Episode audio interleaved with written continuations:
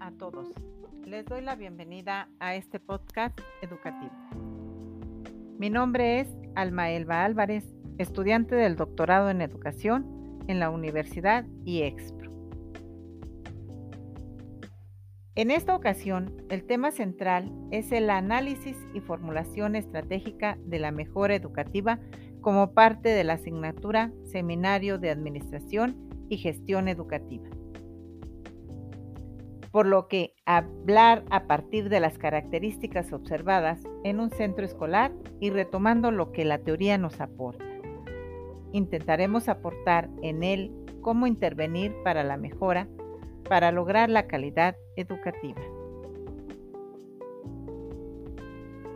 La escuela donde laboro es una primaria federalizada en el Estado de México, conformada por 18 maestros frente a grupo tres grupos por grado, un profesor de educación física, un director y un apoyo técnico.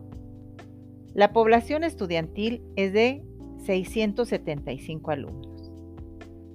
El estrato social económico de la población estudiantil en general es bajo. Es una ciudad de características económicas y sociales de nivel medio.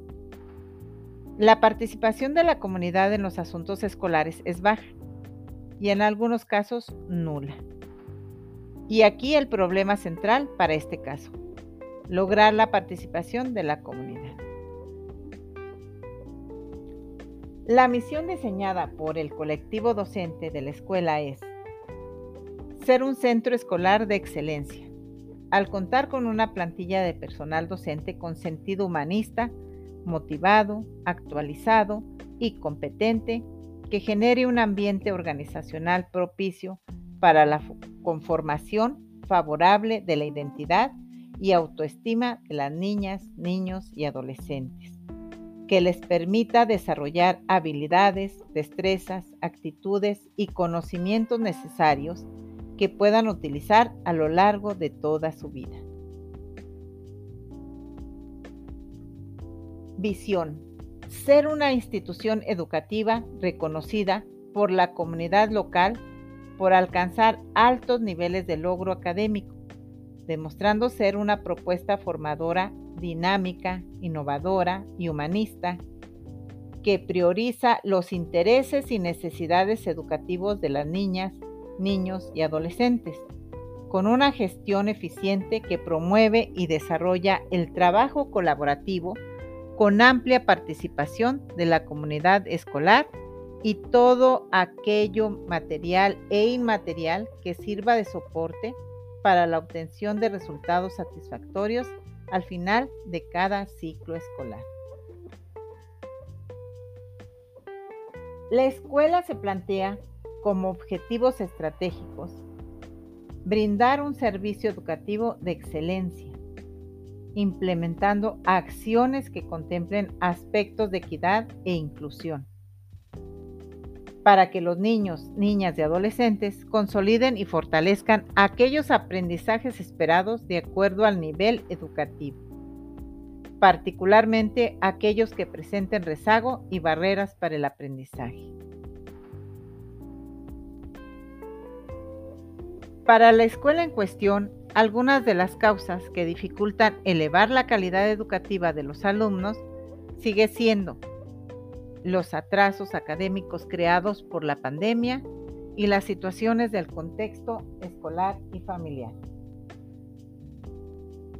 Lo que ha generado como consecuencia, entre otras, desempleo, inasistencia, deserción escolar, nula participación de los padres de familia, problemas socioemocionales, deficiente comprensión de los temas, no hay apoyo en las tareas escolares por parte de los padres de familia, incumplimiento de tareas y materiales para su aprendizaje, inasistencia de alumnos y profesores por salud y la falta de interés de los alumnos. Ante esto, es pertinente en este momento Recordar que la principal premisa de la educación es el mejoramiento educativo, es decir, una educación de calidad que se pueda definir como una estrategia focalizada al aprendizaje. Cada institución educativa traza una ruta con puntos estratégicos llamados misión, visión y objetivos estratégicos. Para lograr lo anterior, se realiza la planeación estratégica. Para el caso comentado, en principio, es necesario asegurar que todos los integrantes del colectivo escolar conozcamos, comprendamos y valoremos los objetivos estratégicos. Compartidos estos bajo una misma visión del plantel, lo que sustenta la misión de este. Cuando la comunidad escolar se encuentra en la misma línea, se podrá realizar la autoevaluación de lo que se tiene y lo que falta por conseguir, en lo material y lo humano. Es decir, lograr un plan de mejora unido a los objetivos que nos habremos de trazar. Para lograr esto es posible tomar como referencia la espiral de mejora continua, diseñada en cuatro pasos. Planificar, hacer, verificar y por último tomar decisiones con base en el aprendizaje obtenido. Algunas de las principales características son el ser sistémica, con visión al futuro, crear valores, ser continua con el tiempo y ser implementada y monitoreada. Una etapa previa y no menos importante es la etapa de planificar, en la cual vamos a señalar el propósito, alcance y duración del proceso que se habrá de desarrollar así como la distribución de responsabilidades en cada una de las fases.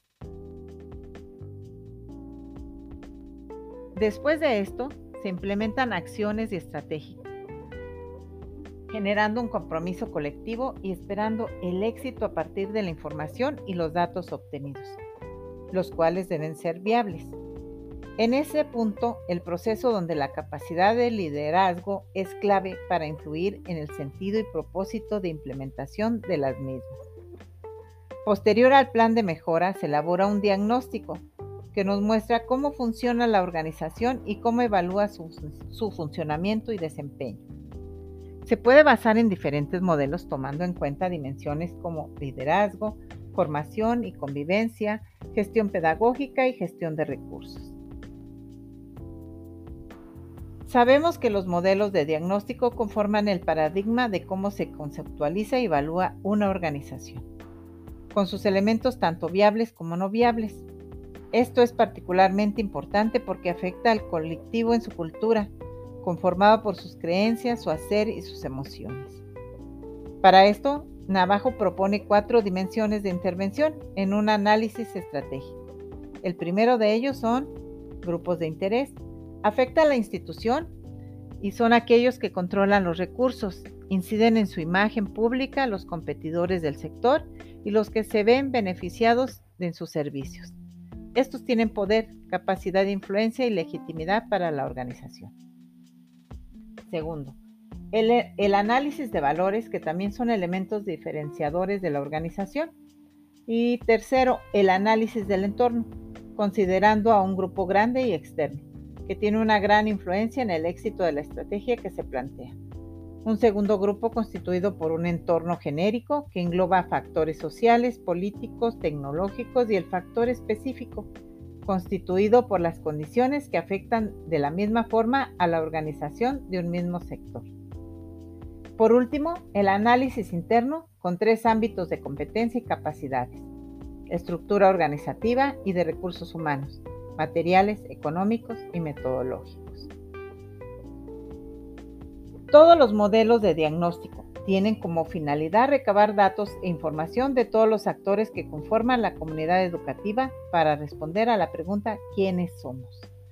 y lograr articular un análisis estratégico con la formulación de estrategias, a partir de la identificación de un problema con sus causas y efectos, que nos guíen en acciones con metas bien definidas y alcanzables.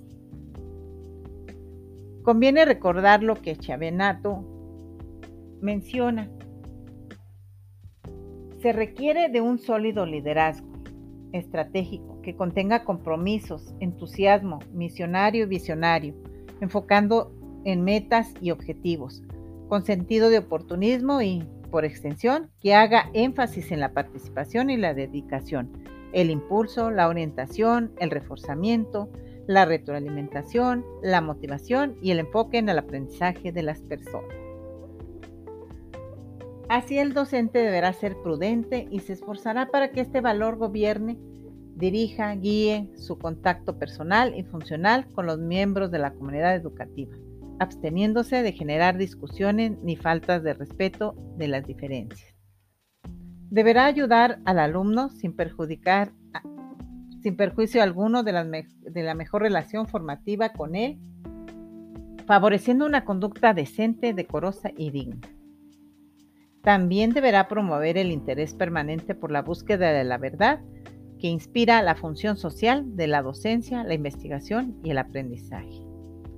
Como una aportación para incidir en la mejora de la problemática de la escuela en cuestión, se propone diseñar e implementar estrategias innovadoras entre pares, seguimiento puntual a la planificación, diversificar estrategias, mantener comunicación constante con los padres de familia, sensibilizar al padre de familia sobre la importancia de apoyar en las cuestiones educativas. Para finalizar, podemos decir que cada comunidad educativa y sus actores desarrollan acciones y destinan recursos para el proceso de planificación, estableciendo objetivos. Analizan y formulan estrategias, por lo que es importante comprender la importancia de construir un diagnóstico que nos refleje claramente la situación en la que cada institución educativa se encuentra y así poder desarrollar una visión, misión y objetivos a largo plazo que se utilizarán como estrategia para establecer acciones para mejorar la situación inicial y la requerida con el objetivo de buscar y garantizar los procesos educativos de calidad. Nos despedimos por esta ocasión esperando seguir contando con su amable escucha. Hasta pronto.